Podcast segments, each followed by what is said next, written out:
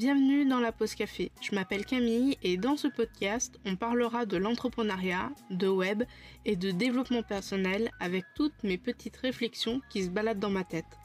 Tu peux retrouver la pause café sur les plateformes de podcast, donc si tu veux écouter les épisodes, n'hésite pas à t'abonner.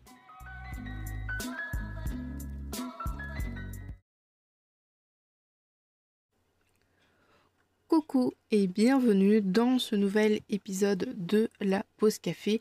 Aujourd'hui, je te retrouve pour te parler des choses à ne pas faire sur son site internet. Entre guillemets, je euh, suis partie à l'envers des bonnes pratiques pour te faire du coup cet épisode. Cet épisode, il est lié à l'article de blog et à l'épisode Comment lancer son blog, les bases, ainsi que les choses importantes à faire sur son site. La première chose à ne pas faire, c'est avoir trop de colonnes. Je sais exactement ce que tu penses, tu as toujours envie d'en mettre plus. Moi-même, euh, j'adore les pictos, je pourrais mettre des pictogrammes partout. Je me rappelle quand j'ai euh, partagé euh, mon travail que j'avais fait en amont concernant mes cartes de visite et mes flyers à Madeline, il y avait au moins 7 pictos et alors je dis pas que ça a été très très dur parce que finalement la, collaboration a été très courte, mais je sais que voilà quand j'ai vu que Madeline m'avait euh, enlevé euh, des pictos, euh, j'étais un peu choquée parce que j'adore les pictos, je trouve ça vraiment trop mignon et donc j'ai tendance à en mettre beaucoup. C'est aussi un moment de frustration quand tu as un contenu beaucoup trop long et que tu te dis est-ce que je le mettrais pas sur deux colonnes pour réduire un petit peu la longueur de ce contenu? FBI, fausse bonne idée. Pourquoi? Pour deux raisons. La première, c'est que c'est très inconfortable à l'œil. Je le sais, dit comme ça, c'est un peu chelou. Mais si tu as un article qui est aligné à gauche et que d'un seul coup tu décides de mettre des colonnes, forcément ton contenu il va être centré et du coup ça va peut-être troubler un petit peu ton lecteur qui va euh, passer en mode super rapide sur tes deux colonnes. La deuxième raison, c'est qu'en format tablette et mobile, ça peut vite devenir une horreur. Euh, en format mobile, dans tous les cas, sauf si c'est vraiment du petit contenu style euh, de petits boutons ou euh, que des pictos justement. Oui, mais en général, les colonnes en format mobile, c'est les unes à la suite des autres. Donc ne t'amuse pas à mettre 36 euh, colonnes. Alors, je dis 36, mais souvent c'est 6, 5 colonnes en format ordinateur parce que dans tous les cas, en format mobile et en format tablette, ça sera pas du tout le même rendu. Alors tu vas me dire, ok, mais du coup on fait pas de colonnes. Si, bien sûr qu'on peut faire des colonnes, mais il faut respecter des petites règles que je me suis fixées et que je conseille à mes clientes.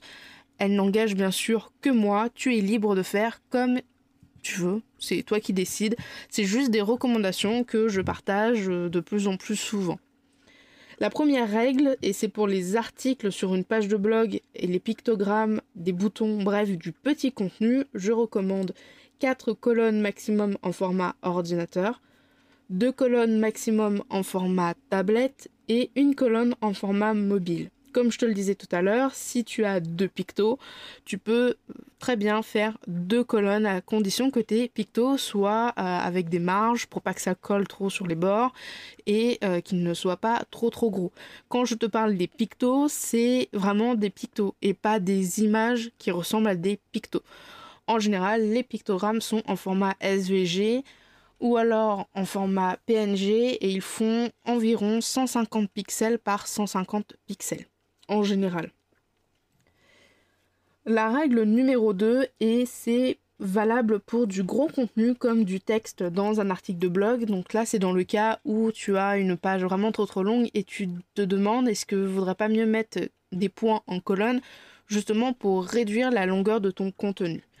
Ici, je recommande trois colonnes maximum pour un format ordinateur avec beaucoup de marge interne. Forcément, pour ne pas euh, que ça soit euh, caché dans les lignes. En général, je mets à peu près entre 30 et 50 de marge sur les colonnes en format mobile.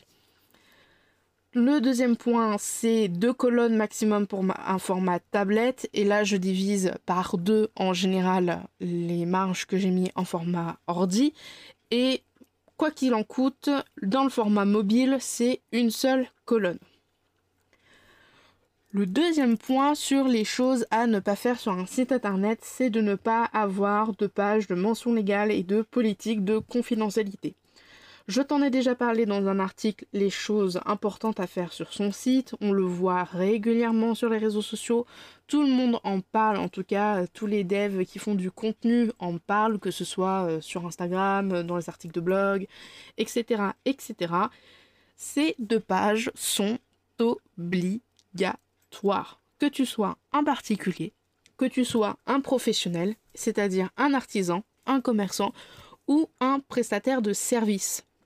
À partir du moment où tu lances un site internet, vitrine, forum, blog, boutique one page, tu dois avoir ces deux pages sur ton site et elles doivent être accessibles. En général, elles sont dans le pied de page. Je te remets dans la description de cet épisode ou alors dans l'article de blog qui sera lié à cet épisode un lien vers la page du gouvernement. En effet, la page du gouvernement, ça c'est plutôt cool. Ils ont fait une liste interactive où tu sélectionnes si tu es un particulier, si tu es un professionnel, si tu es un professionnel dans quel euh, côté tu te mets, est-ce que tu es un artisan, commerçant, etc. Et en fonction de tes réponses, ils vont t'afficher, en tout cas la liste va t'afficher ce que tu dois mettre comme mention sur ton site internet. Pour rappel, euh, la peine de prison, donc parce que tu peux avoir une peine de prison si tu ne mets pas ces pages accessibles sur ton site, va de 1 an et euh, l'amende est de 75 000 euros. Alors ça fait un peu cher pour juste deux pages et euh, c'est pas vraiment des pages que tu vas beaucoup changer. Peut-être que tu changeras la politique de confidentialité si jamais tu n'as pas mis d'espace de commentaires et que maintenant tu veux mettre un espace de commentaires. Chose que euh, moi j'ai fait, je n'ai pas mis d'espace commentaire sur mon site et je réfléchis de plus en plus à mettre un espace de commentaire. Pourquoi? Tout simplement parce que euh, j'ai des auditrices qui sont venues me voir en me disant qu'elles n'avaient pas forcément la possibilité de laisser un avis et une note sur Apple Podcast et que du coup elles savaient pas trop où le faire. Donc je pense que ça peut être pas mal de mettre un espace commentaire pour que les gens puissent commenter, me dire ce qu'ils en pensent, etc., etc. Là, du coup, je vais devoir changer mes politiques de confidentialité et dire, bah voilà, quand tu mets un commentaire, j'ai accès à ton adresse IP, ton nom, etc., etc. Voilà. Mais sinon, en soi, la page de mention légale, pourquoi elle pourrait changer? Parce que tu changes le mail, parce que tu changes de nom, de numéro de téléphone ou d'hébergeur. Bref, c'est pas vraiment quelque chose que tu vas changer toutes les semaines. C'est vrai que c'est très très long. Je te l'accorde que c'est beaucoup de recherches, c'est du blabla juridique vraiment très très chiant, mais c'est obligatoire et c'est comme ça. Si tu as du mal à faire euh, donc ta page de mention légale, je t'ai donné le lien du gouvernement. Pour ta page de politique de confidentialité sur WordPress, quand tu vas dans les réglages, il y a un sous-menu qui apparaît et dedans il y a confidentialité tu peux demander à WordPress de générer automatiquement une page de politique de confidentialité. Je te, conseille quand même pardon, de euh, la vérifier. Voilà, si tu n'as pas d'espace commentaire, tu peux virer le bloc sur les espaces commentaires, surtout que euh, disent texte proposé. Donc voilà, c'est une relecture, euh, c'est pas vraiment très très long. Il existe aussi un plugin que j'ai partagé du coup dans un ancien article de blog pour euh, faire une, le pop-up pour les cookies, parce que les cookies, ça va aussi dans la politique de confidentialité. Et euh, tu peux générer automatiquement une politique de cookies avec les liens, etc., etc., de tous les cookies qui se trouvent sur ton site. Et ça, c'est franchement super pratique, parce que très clairement, moi, j'ai la flemme de lister tous les cookies qu'il y a sur mon site. Euh, et il y a beaucoup de cookies. À partir du moment où tu mets le lien de Facebook et d'Instagram sur ton site internet, à partir du moment où tu as euh, le CAPTCHA avec Google, à partir du moment où tu as euh, SiteKit avec Google, tu as forcément des cookies. Et l'extension en question, c'est euh, Cookie Compliance, c'est un nom super long. Je te montrerai aussi dans les liens de l'épisode. il scanne tout ton site, il trouve tous les cookies et lui se débrouille et te fait ta page de cookies normale. Et franchement, c'est un gain de temps énorme. La troisième chose à ne pas faire sur son site internet, c'est avoir trop d'onglets dans le menu. Alors je vais toucher un point sensible, mais je préfère être honnête avec toi. Mettre 10 liens dans ton menu, soit 10 onglets, ne va pas inciter ton visiteur à aller sur tous les onglets. Au contraire, il risque de fuir et ce n'est pas du tout le but. Pourquoi? Parce que quand ton visiteur va atterrir sur ton site et qu'il va voir qu'il y a un menu avec 10 onglets, il va se sentir perdu, il saura pas vraiment où aller. Alors que si tu mets juste 4 liens dans ton menu, forcément, il va forcément rester peut-être, enfin peut-être, c'est même sûr sur ton site un petit peu plus longtemps, tout simplement parce qu'il aura moins de possibilités de naviguer, on, lui laissera moins le choix. Alors du coup, comment on fait? Eh bien, on réfléchit avant de faire son site à ses menus, le menu principal ou le menu de pied de page. Dans le menu principal, en général, je recommande 5 à 6 onglets maximum car on sait qu'il va y avoir des pages de base, l'accueil, contact, blog, si ton site a un blog, à propos, service, bref, c'est une liste type d'un menu basique. Si tu n'as pas de page à propos, pas de souci, et si tu n'as pas de blog, pas de souci non plus. Le but avant de te lancer à corps perdu dans la création pure et dure de ton site est de réfléchir aux onglets. Ça se réfléchit exactement de la même manière que quand tu vas réfléchir à tes polices. Est-ce que je mets cette police 1 pour les grands titres? Est-ce que je mets la police 2 pour les sous-titres? Ou est-ce que je mets la police 1 pour les les gros titres, les sous-titres et la police 2 pour le texte Bref, ce sont vraiment des choses et c'est une partie un petit peu stratégie de ton site qu'il va falloir travailler en amont avant de te lancer dans la création euh, de tes pages avec euh, un constructeur de pages ou non. Finalement, préparer ces liens pour en tout cas son menu euh, principal, c'est un peu comme une liste de courses. Il vaut mieux la faire avant au risque sinon d'acheter tout et n'importe quoi. Si tu le fais au fur et à mesure que tu vas créer ton site, tu vas sans doute vouloir rajouter un onglet, et puis un autre, et puis encore un autre. Je te fais un exemple. Euh, ben moi, sur mon site, alors je l'ai changé, mais j'écris mon site, j'ai absolument pas euh, du tout euh, appliqué mes conseils. Je ne sais pas pourquoi. En général, quand c'est mon site, les conseils, je ne les respecte pas. Bon bref, ça c'est encore un autre problème. Mais voilà, j'avais la page d'accueil, j'avais la page de blog, j'avais la page de service. Et puis après, je me suis dit, tiens, si je faisais une page portfolio, puis j'ai mis la page portfolio. Tiens, si je faisais un espace euh, VIP, j'ai mis un espace VIP. Tiens, si je mettais une page avec mes recommandations. Et j'ai fini avec un menu énorme. Alors que si j'avais vraiment fait cette technique de travailler mes onglets avant la création du site, j'aurais pu euh, vraiment éviter pendant, euh, je sais pas, quelques mois d'avoir énormément d'onglets, sachant que du coup très peu de personnes allaient sur ces onglets-là. Dans le menu du pied de page, là c'est un peu le menu secondaire de ton site. Il y a très peu de personnes qui vont en fait dans le menu du pied de page. Alors, pourquoi il y a très peu de personnes qui y vont? Tout simplement parce que de plus en plus, nous les consommateurs, enfin les visiteurs des sites internet, même toi, tu vas sans doute aller plus souvent sur des sites internet avec ton mobile ou ta tablette qu'avec ton ordinateur. Et personnellement, je ne sais pas si tu as remarqué, mais quand je lis un article de blog ou quand je vais sur une page, je ne descends jamais tout en bas.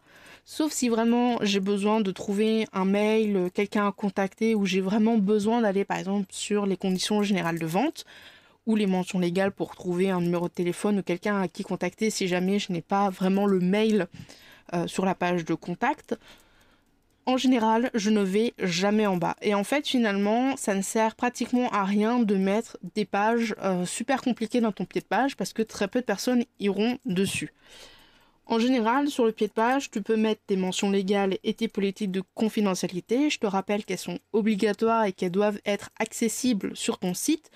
Pourquoi on les mis en pied de page? Parce que c'est pas forcément des pages vraiment importantes, hormis pour l'amende et la peine d'emprisonnement qui trament euh, comme une épée de Damoclès sur notre tête. Donc en général, on met ça en pied de page. On peut y mettre aussi le lien vers la page de contact. Et pourquoi pas une page à propos ou portfolio, ou alors si tu as, je sais que My Little Agency, elle l'a, elle a en bas dans son pied de page une page pour dire si tu veux euh, faire un article invité, qu'est-ce qu'il faut que tu fasses, est-ce que tu remplis les conditions ou pas. Mon astuce, c'est si tu en as la possibilité, alors des fois il y a certains thèmes qui le font comme Hblog, mais si c'est pas possible, tu peux passer par un constructeur de page, notamment Elementor Pro, pour créer un troisième menu, pour y mettre le lien de ta newsletter, ta page de ressources que tu offres, tes réseaux sociaux, etc. Et finalement, c'est ce que j'ai fait sur mon site. Quand tu regardes sur mon site, euh, j'ai alors pour la version mobile non parce que du coup j'ai lié, enfin j'ai fusionné le menu du haut et le menu principal.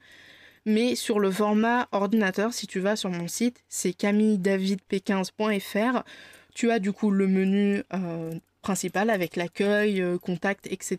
Et tout en haut, tu as les réseaux sociaux à droite et tu as à gauche euh, mes recommandations. Donc ça, ce sont tous les liens d'affiliation et les produits que je recommande et devenir VIP avec mon portfolio. Et en fait, ce que j'ai fait, c'est que comme je voulais pas que mon menu principal soit trop euh, gonflé d'onglets, finalement, j'ai coupé en deux et j'ai fait un deuxième menu en haut, donc un troisième, si tu veux. Par contre, en format mobile, du coup, j'ai créé un menu euh, tout en un. C'est-à-dire que j'ai euh, les deux menus. Donc c'est vrai que sur la version mobile, ça fait un gros gros menu euh, déroulant. On appelle ça un menu hamburger. Mais je trouvais que ça faisait, ça faisait plutôt le job. Voilà, voilà. Dernier point, les liens morts. Une de mes angoisses sur mon site et pour ceux que je gère avec l'abonnement de gestion, c'est d'avoir des liens morts. Mais qu'est-ce que c'est un lien mort? C'est tout simplement une page qui change de lien ou qui est supprimée elle n'existe plus et tu tombes du coup sur la fameuse page 404. Parfois, en touchant un petit peu le lien, tu peux par miracle retrouver euh, le nouveau, mais euh, le trois quarts du temps c'est mort, ou alors le trois quarts du temps tu passes 10 minutes à bidouiller le lien dans, ta barre de recherche, tu finis par abandonner et quitter le site. Mais même si tu réalises la plus belle page 404 du monde, si ton visiteur fait l'effort de venir sur ton site pour lire ton article de blog, ce n'est pas cool pour lui. Alors évite un maximum de modifier les liens ou de les supprimer sans redirection. Qu'est-ce que c'est une redirection? Comme son nom l'indique, c'est quand tu as un lien et que tu vas lui demander, bah, quand les gens vont arriver sur ce lien, ça va arriver sur le nouveau. Euh, j'ai beaucoup utilisé la redirection, par exemple, pour la refonte de mon site en janvier, tout simplement parce qu'il y a des épisodes de podcast sur mon site qui ne sont plus disponibles. Et donc, du coup, quand tu cliques sur euh, un ancien lien, il te fait directement apparaître sur la page La Pause Café. Pour faire une redirection, tu as deux choix. Soit passer par le fichier htaccess qui se trouve sur ton hébergement dans le dossier de ton site. C'est un dossier un petit peu, euh, enfin c'est un dossier, c'est un fichier un petit peu magique où euh, tu vas lui demander de faire la redirection de ton HTTP en HTTPS. Donc quand quelqu'un va taper HTTP euh, Camille David P15, il va automatiquement le remettre sur le S. C'est pareil pour le 3W, etc. Ou tu peux faire le choix de passer par une extension comme par exemple redirection. Oui, elle s'appelle vraiment comme ça. Personnellement, comme j'ai un tout petit peu la flemme de me connecter, de télécharger le fichier, de le modifier, de le remettre sur l'hébergeur, je passe par l'extension qui est super simple d'utilisation. Avec elle, tu peux faire trois choses. Tu peux faire des catégories de redirection, exemple une catégorie pour tes articles, une pour tes liens d'affiliation et une pour tes produits. Elle surveille les changements de lien. Exemple, si ton lien euh, a euh, la fin en mode slash gâteau et que tu le modifies en slash fraise, elle va faire la redirection automatiquement. Je te conseille quand même de vérifier de temps en temps que tout est bon, histoire quand même que euh, d'avoir quand même quelques vérifications. Et dernier point, elle permet d'afficher le nombre de fois que la redirection a eu lieu super pratique pour un formulaire comme un formulaire pour euh, t'inscrire à une newsletter ou un lien d'affiliation parce que ça permet de savoir combien de gens sont passés par là. Et c'est exactement comme ça que je sais que le template Notion a eu tant de téléchargements, que je sais qui, enfin que je sais qui, que je sais combien de personnes ont cliqué sur euh, la formation MOVA via mon lien d'affiliation. Je t'ai fait un petit tuto dans l'article de blog sur comment utiliser l'extension. Je vais pas pouvoir vraiment te l'expliquer ici parce que ça, demande vraiment de faire des captures d'écran, donc du coup ça serait pas forcément euh, super euh, génial.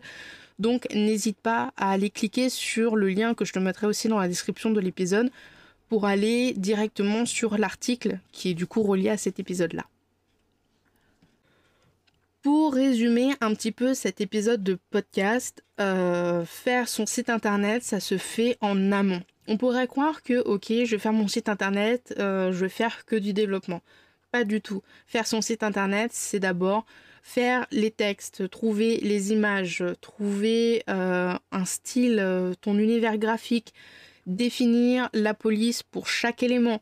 Euh, réfléchir déjà avant de le faire. Comment est-ce que tu vas créer tes boutons? Est-ce que tu vas faire un changement de couleur quand on va passer la souris dessus? Ça va être notamment, comme je l'ai dit, réfléchir aux onglets. Tout ça, c'est une partie stratégie. Ça se travaille et pourquoi il faut absolument la faire? Tout simplement parce que créer un site internet, tu pourrais te dire, ok, je crée juste un site internet pour les visiteurs et basta. Le problème, c'est si tu veux avoir un site internet qui convertit, c'est-à-dire que tes visiteurs te contactent pour euh, tes prestations, achètent ton produit, utilisent euh, et consomment euh, tes, contenus gratuits, il faut avoir ce qu'on appelle l'expérience utilisateur. Faire en sorte de tout comprendre, faire en sorte de tout faire pour que bah, l'utilisateur, le visiteur, soit pas là face à un problème, notamment avec les liens morts. Quoi de plus frustrant de cliquer sur une épingle qui nous a attiré par exemple sur Pinterest avec un super titre, une super image, de cliquer et d'atterrir sur une page 404. Franchement, personnellement, moi, c'est super frustrant. Et dans ces cas-là, alors bien sûr, je vais peut-être régulièrement revenir sur le site, mais quand ça m'arrive, euh, sauf si c'est vraiment quelque chose que je recherche, comme c'était dit, par exemple, souvent dans les, dans les sites d'archives du gouvernement, tu peux voir des anciens procès et du coup c'est toujours le même toujours le, même lien, hein. c'est l'année, le mois, la date, etc., etc. Donc là, tu peux essayer potentiellement en bidouillant de le récupérer, mais quand tu es sur Pinterest, que tu cliques sur, du coup, je te disais, ta super belle épingle, tu tombes sur un article de blog, erreur 404, je quitte, je ne vais même pas voir les autres articles, ça me donne pas du tout envie de rester. Et plus ça va, moins les visiteurs de ton site internet restent sur les sites. Pourquoi? Parce qu'on est vraiment dans une société de consommation euh, en mode super rapide. Un visiteur, ça reste 3 secondes sur un site. Et il faut qu'en 3 secondes, tu en aies mis plein les yeux. Et c'est pour ça qu'il y a beaucoup une partie stratégie, une partie vraiment à faire en amont avant de te lancer à corps perdu dans la création de ton site internet. Donc je te récapitule les points euh, à ne pas faire sur ton site. C'est on ne met pas trop de colonnes, 4 maximum en ordi, 2 tablettes et une pour le mobile, dans le cas d'un petit contenu. Et pour un gros contenu, c'est 2 ordi avec des marges, 2 tablettes et une mobile. On évite les menus avec 10 onglets, exception bien sûr si ton site est une boutique en ligne, tu peux à la limite mettre des catégories de produits dans des sous-menus. Attention, si tu fais beaucoup de ce menu, notamment, je euh, je sais pas, vêtements euh, femmes, et puis ensuite de femmes, euh, tu as t-shirt, etc., fais attention à ce que ton sous-menu soit bien optimisé, soit joli, bien interactif, qui ait pas 30 secondes de latence, etc., etc. Et dernier point, on fait super attention aux changements avec les liens morts, changement de lien, suppression de la page, etc. Soit avec l'extension, je t'ai proposé l'extension redirection, mais il en existe certainement d'autres. Ou alors en modifiant directement le fichier htaccess qui se trouve dans ton site. Il te faudra te connecter à ton hébergeur via le FTP.